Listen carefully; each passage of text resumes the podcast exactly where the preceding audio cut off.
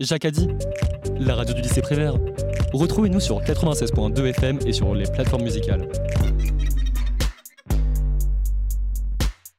Vous êtes bien sur Jacques a dit, la radio du lycée Jacques Prévert. Retrouvez-nous sur 96.2 FM et à la réécoute sur toutes nos plateformes. Prévert passe au vert. Quand les lycéens agissent pour le climat.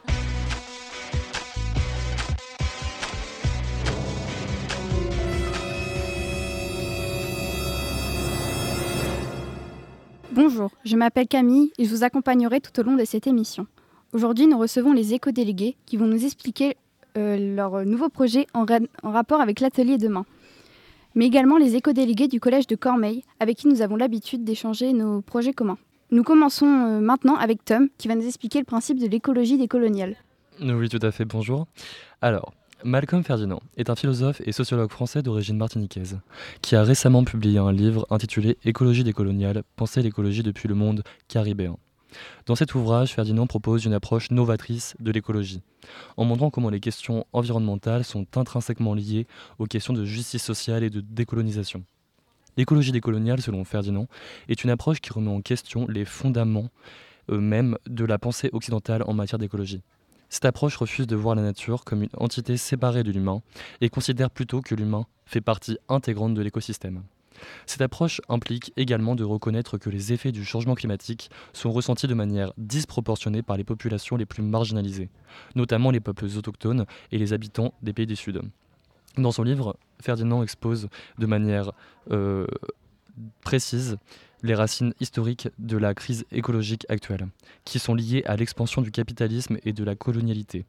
Il montre comment la violence coloniale a conduit à une destruction systématique des écosystèmes et à une explosion massive, exploitation massive des ressources naturelles au détriment des populations autochtones et des communautés locales. Ferdinand propose également des pistes pour une écologie décoloniale concrète, qui implique de réimaginer nos modes de production et de consommation, de réduire notre empreinte écologique et de reconnaître la diversité culturelle et écologique de notre planète. Il met en avant l'importance de la participation active des populations autochtones et des communautés locales dans le processus décisionnel, ainsi que la nécessité de respecter leurs connaissances et leur mode de vie traditionnel. Enfin, Ferdinand insiste sur l'importance de lier les luttes pour la justice environnementale à celles pour la justice sociale et la décolonisation. Il montre comment la lutte contre le changement climatique et pour la protection de l'environnement ne peut être dissociée de la lutte contre le racisme, la discrimination et l'explosion économique. En somme, l'écologie décoloniale de Malcolm Ferdinand est une approche radicale et novatrice qui remet en question les fondamentaux même de la pensée occidentale en matière d'environnement. Elle propose une approche intégrée et hostile de la crise écologique actuelle qui met en avant la nécessité de lutter contre les formes d'oppression et d'injustice qui sont à la racine même de cette crise. Ce livre est une lecture, en somme, essentielle à tous ceux qui s'intéressent à la question environnementale et à la lutte pour la justice sociale et la décolonisation.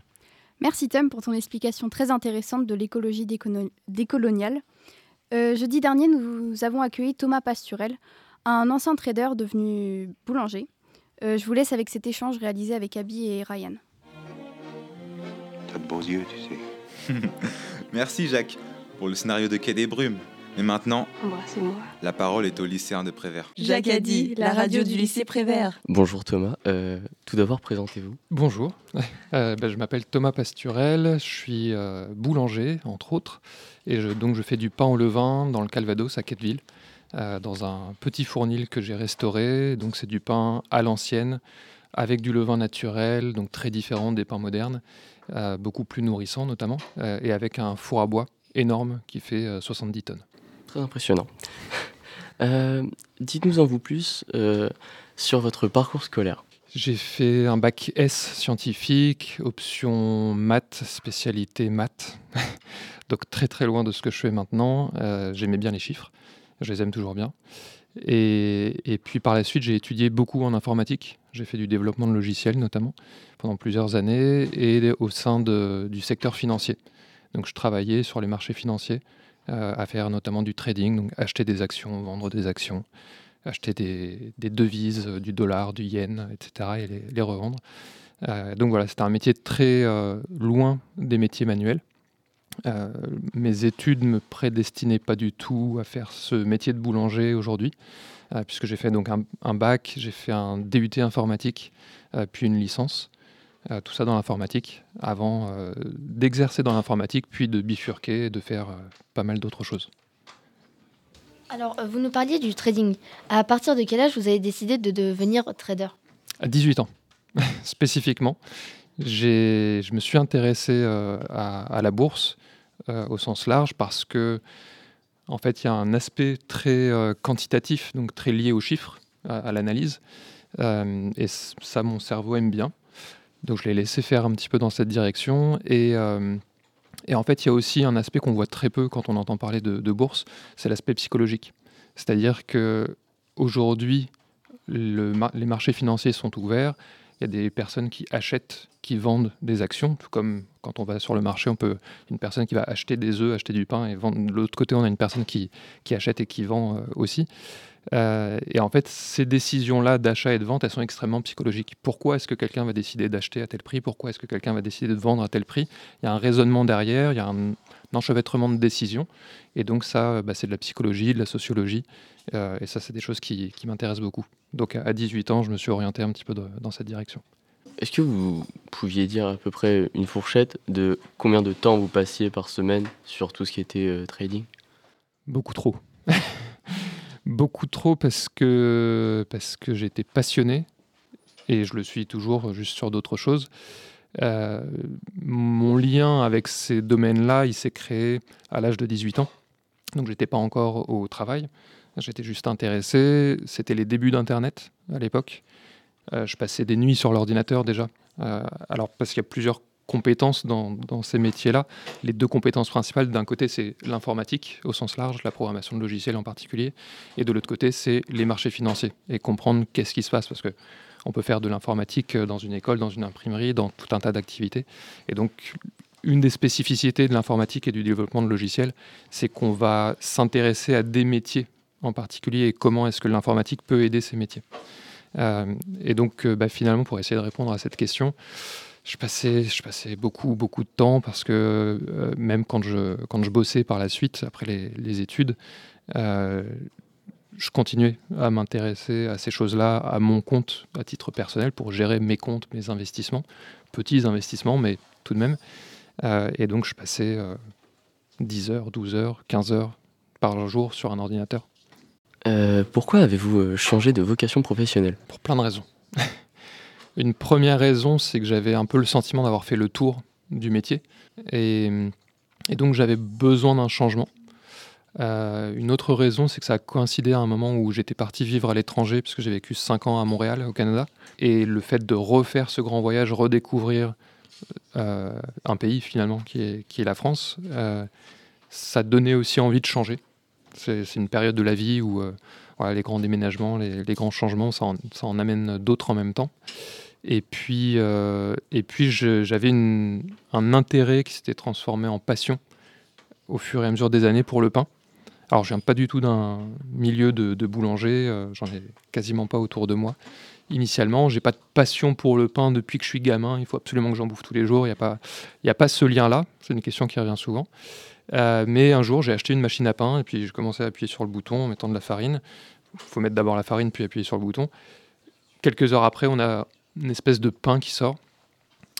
Euh, et c'est assez magique en fait. Ce, côté-là de créer quelque chose de physique, de concret, qui sent bon, qu'on peut manger, qu'on peut partager. Euh, c'est un ensemble de qualités qu'on ne retrouve pas dans les métiers que j'ai pu exercer avant, où le temps est beaucoup plus long. Quand on développe un logiciel, c'est pas en 15 secondes, ça va être en 3 ans, ça va être des années et des années, ça va être beaucoup d'interactions, beaucoup de, complexité. Et puis on, fait, on va travailler sur un projet pendant des mois et des mois, il y en a un autre qui arrive entre deux, qui prend le dessus, on continue sur celui-là. Il y a un espèce de continuum finalement du temps où on n'arrête pas, on n'arrête pas, on n'arrête pas. Et quand en plus on est un peu timbré comme moi, on, rentre à la maison et on n'arrête pas non plus et on continue, on continue. On a une capacité à, à faire quelque chose de très concret sur quelques heures, voire une journée ou deux. Et donc, ça veut dire que tous les jours, potentiellement, on a quelque chose de, de réel, de concret. On a un aboutissement, on a un accomplissement finalement euh, de ce procédé. Et ça, c'est très, très enthousiasmant, c'est très épanouissant de commencer quelque chose à un instant T. On a de la farine, de l'eau, du levain et du sel, on a quatre ingrédients on fait ce qu'il faut. Donc là, il y a un savoir-faire, il y a des étapes, il y a du temps. Et à la fin de tout ça, une fois que le pain est cuit, on a quelque chose de concret, de comestible, idéalement un peu plus que comestible, qu'on peut partager, qui nourrit, et qui a une de ses qualités assez rares, qui est que c'est essentiel. Alors, on peut se passer de pain, c'est pas le pain en soi qui est essentiel, c'est l'alimentation, et la bonne alimentation. Et le pain peut remplir, euh, historiquement, a rempli des fonctions très très importantes, puisqu'on mangeait à peu près dix fois plus de pain qu'aujourd'hui il y a une centaine d'années. Donc le pain, en particulier en France, est une, une part euh, très très importante dans l'alimentation.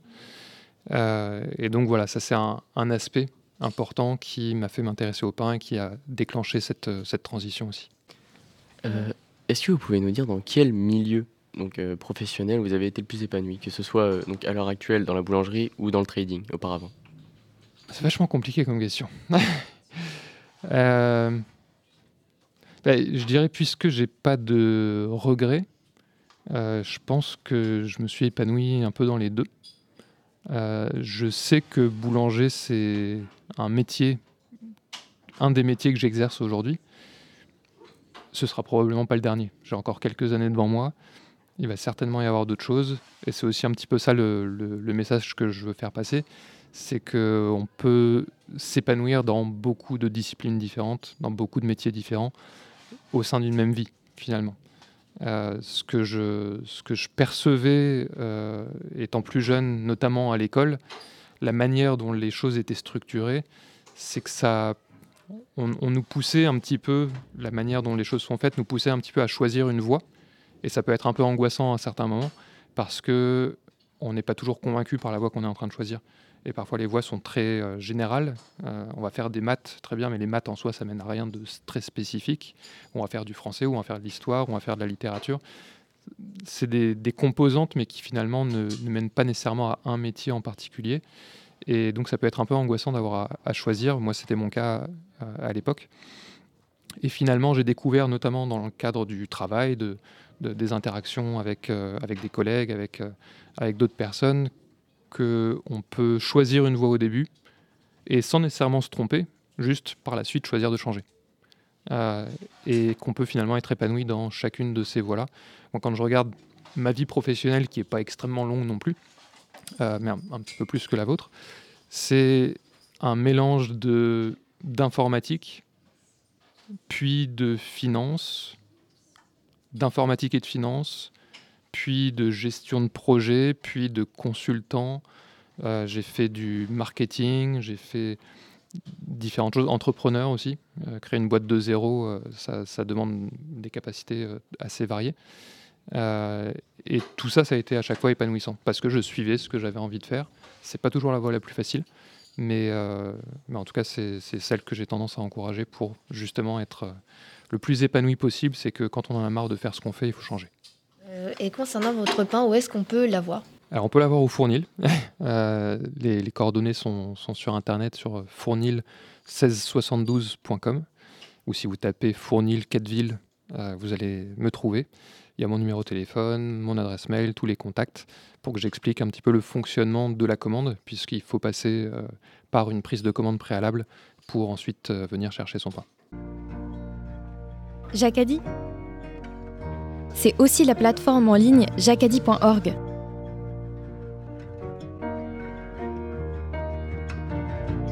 Retrouvez toutes les productions des élèves engagés dans l'atelier média. Journal lycéen, exposition numérique, double page avec l'éveil de Pont de Mer et bien sûr toutes les émissions de radio. À bientôt sur jacadi.org. Donc Thomas Pasturel a été recommandé par le parc régional des Boucles de la Seine. Euh, Abby et Ryan, je vais vous maintenant vous demander euh, qu'avez-vous pensé de cet échange avec euh, Thomas, qui a un parcours assez, fascinant? Bonjour, et eh bien écoutez, c'était très intéressant de voir le contraste entre son ancienne vie de trader et sa vie actuelle.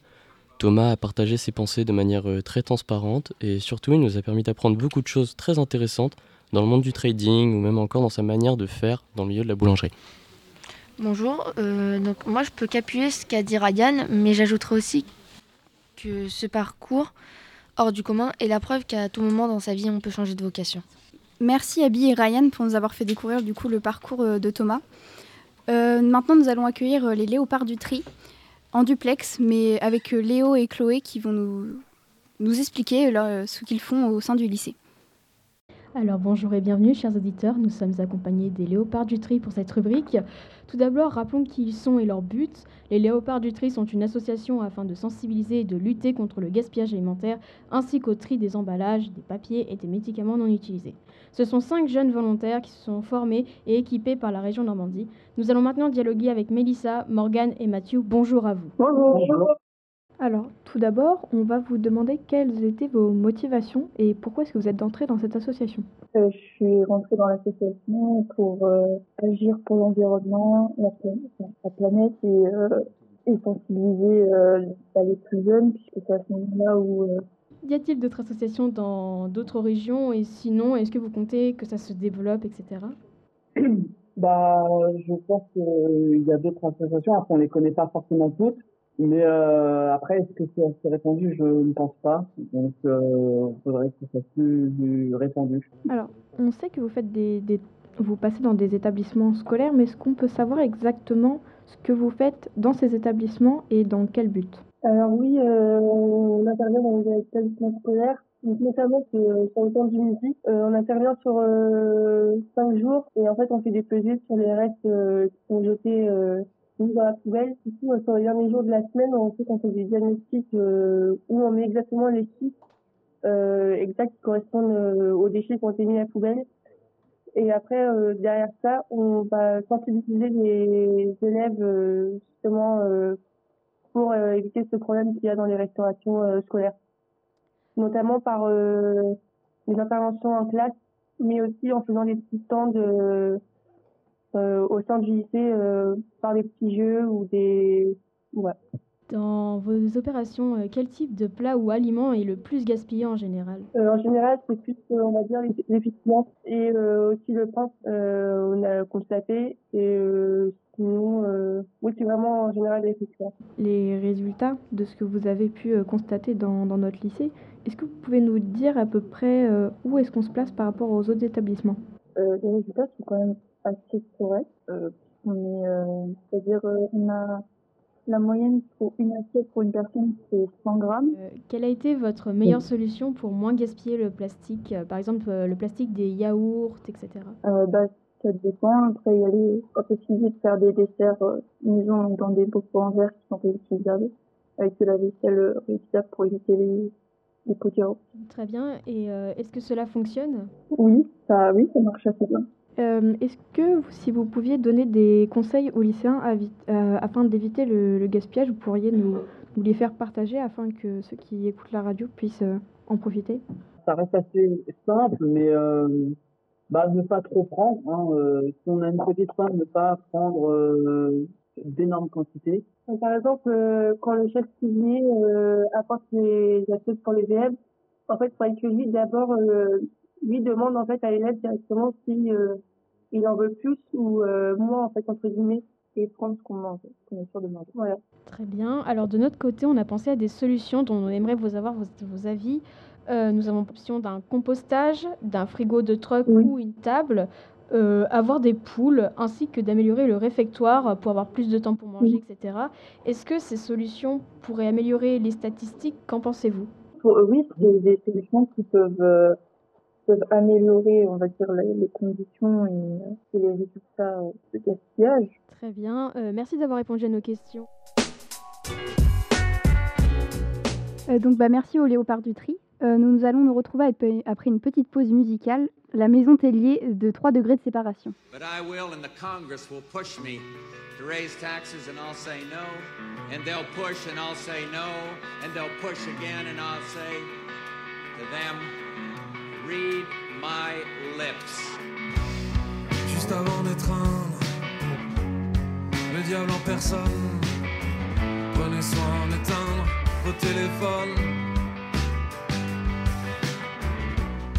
Naufragés sur l'île, siècle 21, tout est si fragile et incertain.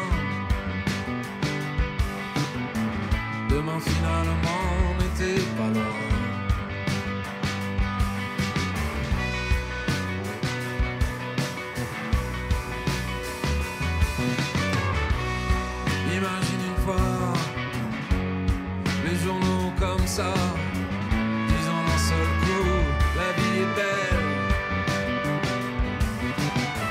Regardez bien partout, la vie est belle.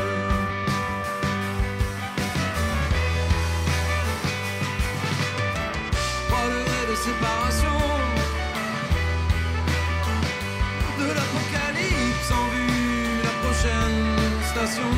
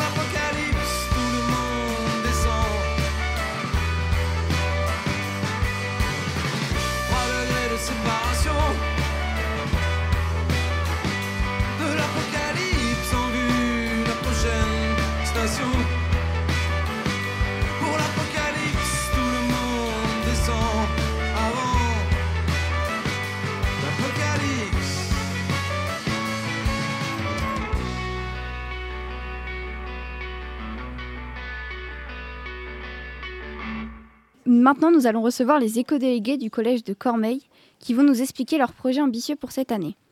Euh, tout d'abord, Liséa, qui êtes-vous et comment êtes-vous devenu éco-délégué Nous sommes euh, les élèves du Collège Europe de Cormeilles et euh, nous sommes euh, 10 répartis dans tous les niveaux et nous sommes élus par les autres élèves au début d'année. Et quel est votre rôle au sein du collège? Notre rôle en- au sein du collège est de mener des actions écologiques afin que les élèves puissent être eux aussi avec le collège impliqués dans, euh, dans l'écologie. Et pourquoi, toi, personnellement, as-tu choisi de devenir dé- éco-délégué? Euh, afin de pouvoir euh, partager euh, les connaissances qu'on peut avoir sur l'écologie aux autres, avec les autres, et surtout pouvoir faire en sorte qu'ils se sentent bien. Et étant une ancienne élève, euh, les années précédentes, je sais que nous avons surtout été euh, axés sur euh, l'environnement. Mais il me semble que cette année, vous avez décidé de travailler sur une autre facette du développement durable. Euh, Maëlys, peux-tu me dire sur quel objectif avez-vous décidé de travailler cette année? Bah, depuis plusieurs années, nous avons travaillé sur nous avons travaillé sur l'environnement et cette année, nous avons décidé de travailler sur l'objectif 3 et 4 fixé par l'ONU. Le bien-être et les meilleures éducations pour, pour tous. Et Louise, peux-tu m'en dire un peu plus sur ce sujet qui me semble assez ambitieux? Alors nous voudrions rajouter et repeindre euh, les bancs car il n'y en a pas assez et ceux qui sont présents sont usés. Nous voudrions également changer les, des poubelles car elles sont très vieilles et abîmées, mais aussi repeindre la table de ping-pong car la peinture est écaillée. Et comment vous est venue cette idée euh? Cette idée nous est venue en voyant la cour dans, dans un piteux état. Comment était la cour avant? Pourquoi vous avez décidé de changer tout ça? Car c'est ici que nous passons beaucoup de temps. Donc nous allons mettre des arbres à l'entrée pour se mettre à l'ombre l'été. Nous allons aussi créer un coin révision avec des bancs face à face pour discuter avec nos amis. Et bah merci beaucoup pour l'explication de votre projet. Jacadi, c'est aussi la plateforme en ligne jacadi.org. Retrouvez toutes les productions des élèves engagés dans l'atelier média.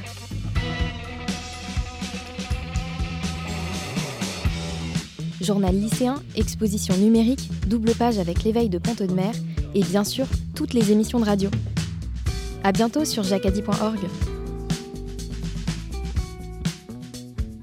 Nous nous retrouvons maintenant pour parler de l'aspect financier du projet de la rénovation des cours- de la cour des éco-délégués du collège de Cormeilles.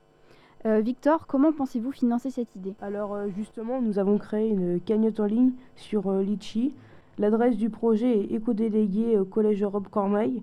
Elle n'est pas encore euh, ouverte, elle va ouvrir euh, d'ici quelques semaines, euh, à peu près fin avril.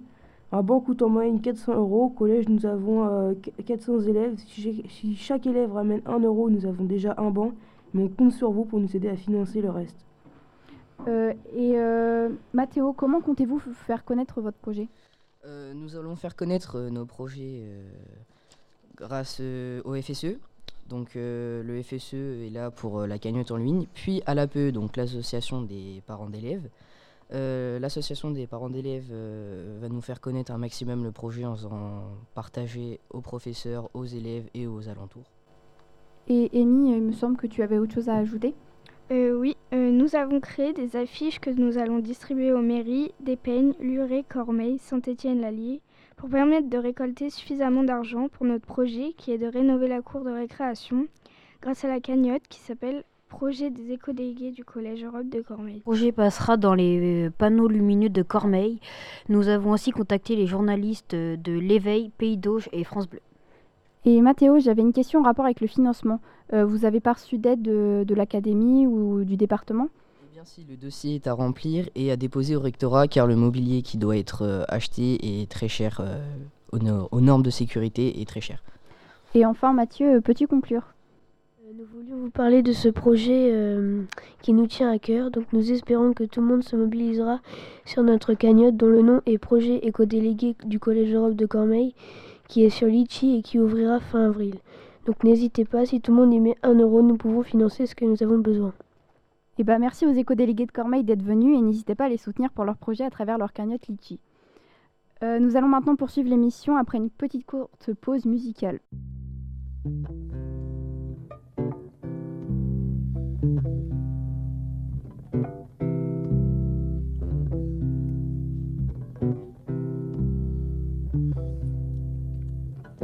Je m'appelle Moussa, j'ai 10 ans, je suis en CM2 à Épinay, ville du 93 où j'ai grandi et où je suis né. Mon école, elle est mignonne, même si les murs sont pas tout neufs. Dans chaque salle, il y a plein de bruit, moi dans ma classe, on est 29. Il n'y a pas beaucoup d'élèves modèles, puis on est un peu dissipés. Je crois que nous sommes ce qu'on appelle des élèves en difficulté. Moi en maths, je suis pas terrible, mais c'est pas pire qu'en dictée. Ce que je préfère, c'est 16 heures, je retrouve les grands dans mon quartier. Pourtant ma maîtresse, je l'aime bien, elle peut être dure, mais elle est patiente. Et si jamais je comprends rien, elle me réexplique, elle est pas chiante.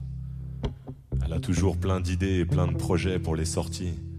Mais on n'a que deux quarts par an qui sont prêtés par la mairie. Je crois que mon école, elle est pauvre, on n'a pas de salle informatique. On a que la cour et le préau pour faire de la gymnastique. À la télé, j'ai vu que des classes faisaient du golf en EPS. Nous, on a que des tapis, des cerceaux et la détresse de nos maîtresses. Alors si tous jouent à l'école, il est temps d'entendre le SOS. Ne laissons pas se creuser le fossé d'un enseignement à deux vitesses. Au milieu des tours, il y a trop de pions dans le jeu d'échecs scolaires. Laissons pas nos rois devenir fous dans des défaites spectaculaires. L'enseignement en France va mal, personne peut nier la vérité. Les zones d'éducation prioritaires ne sont pas des priorités. Les classes sont surchargées, pas comme la paye des profs minés, et on supprime des effectifs dans des écoles déjà en apnée. Au contraire, faut rajouter des profs et d'autres métiers qui prennent la relève. Dans les quartiers les plus en galère, créer des classes de 15 élèves. Ajouter des postes d'assistants ou d'auxiliaires qui aident aux devoirs, qui connaissent les parents et accompagnent les enfants les plus en retard. L'enseignement en France va mal, l'État ne met pas assez d'argent. Quelques réformes à deux balles pour ne pas voir le plus urgent. Un établissement scolaire sans vrais moyens est impuissant. Comment peut-on faire des économies sur l'avenir de nos enfants? L'enseignement en France va mal car il rend pas les gens égaux. Les plus fragiles tirent l'alarme mais on étouffe leur écho. L'école publique va mal car elle a la tête sous l'eau. Il n'y a pas d'éducation nationale, il n'y a que des moyens de survie locaux. Alors continuons de dire aux petits frères que l'école est la solution. Mais donnons-leur les bons outils pour leur avenir, car attention, la réussite scolaire dans certaines zones pourrait rester un mystère, et l'égalité des chances un concept de ministère. Alors si tous jouent à l'école, il est temps d'entendre le SOS. Ne laissons pas se creuser le fossé d'un enseignement à deux vitesses. Au milieu des tours, il y a trop de pions dans le jeu d'échecs scolaires. Laissons pas nos rois devenir fous dans des défaites spectaculaires.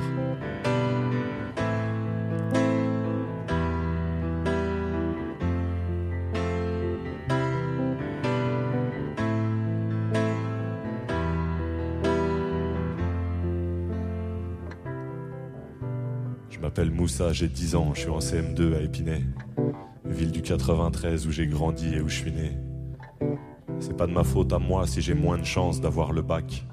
C'est simplement parce que je vis là que mon avenir est un cul-de-sac. Euh, C'était Éducation nationale de Grand Corps Malade. Nous allons maintenant évoquer l'un des projets de l'atelier demain avec Luna. Euh, il me semble que vous travaillez sur un projet dans le cadre de Renaturons Prévert. Euh, que peux-tu m'en dire? Eh bien, nous replantons des arbres fruitiers et nous continuons la haie de, et de, de- que d'autres classes des années pré- précédentes ont planté. Pourquoi voulez-vous planter des haies? Pour préserver et augmenter la biodiversité et pour protéger les oiseaux en offrant des abris contre les intempéries ou le soleil et parfois de- du fourrage en période de sécheresse. Mais préserver la biodiversité, mais où veux-tu la mettre dans le lycée? Au niveau des Agora Nord et près du plateau sportif. Et vous allez planter des arbres fruitiers, mais c'est quoi leur variété? Alors, je connais quelques variétés comme les bénédictins et les révers qui sont des variétés de pommes. Et pourquoi planter ces variétés spécifiques? Eh bien, ces variétés de fruits sont locaux, ils sont amenés à disparaître et il faut les préserver. Et est-ce que tu penses que les animaux vont revenir après avoir replanté tous ces arbres? Eh bien, on espère, si les animaux reviennent, cela veut dire que nous avons réussi notre mission. Eh bah, merci pour ton explication euh, du projet Renaturons Prévert. Euh, je vais maintenant vous donner le programme de fin d'année pour les éco-délégués. Alors, le 14 avril, euh, nous allons entretenir la jardipalette et faire quelques semis avant les vacances. Le 5 mai, nous avons une, nous les léopards du tri seront présents au stand de tri de la cantine. Euh, le 9 mai, une sortie est organisée sur une exploitation de permaculture dans le but de découvrir un mode de maraîchage écologique. Le 12 mai, nous avons organisé la journée des droits des femmes.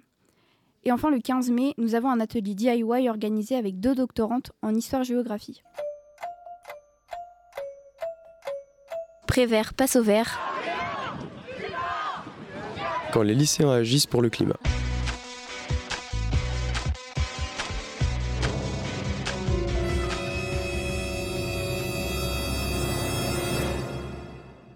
Donc c'est ici que se conclut cette émission.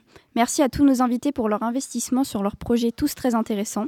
Vous pouvez nous retrouver toute la journée sur 96.2 FM et en streaming sur toutes les plateformes. Dit, la radio du lycée Prévert. Retrouvez-nous sur 96.2 FM et à la réécoute sur toutes les plateformes musicales.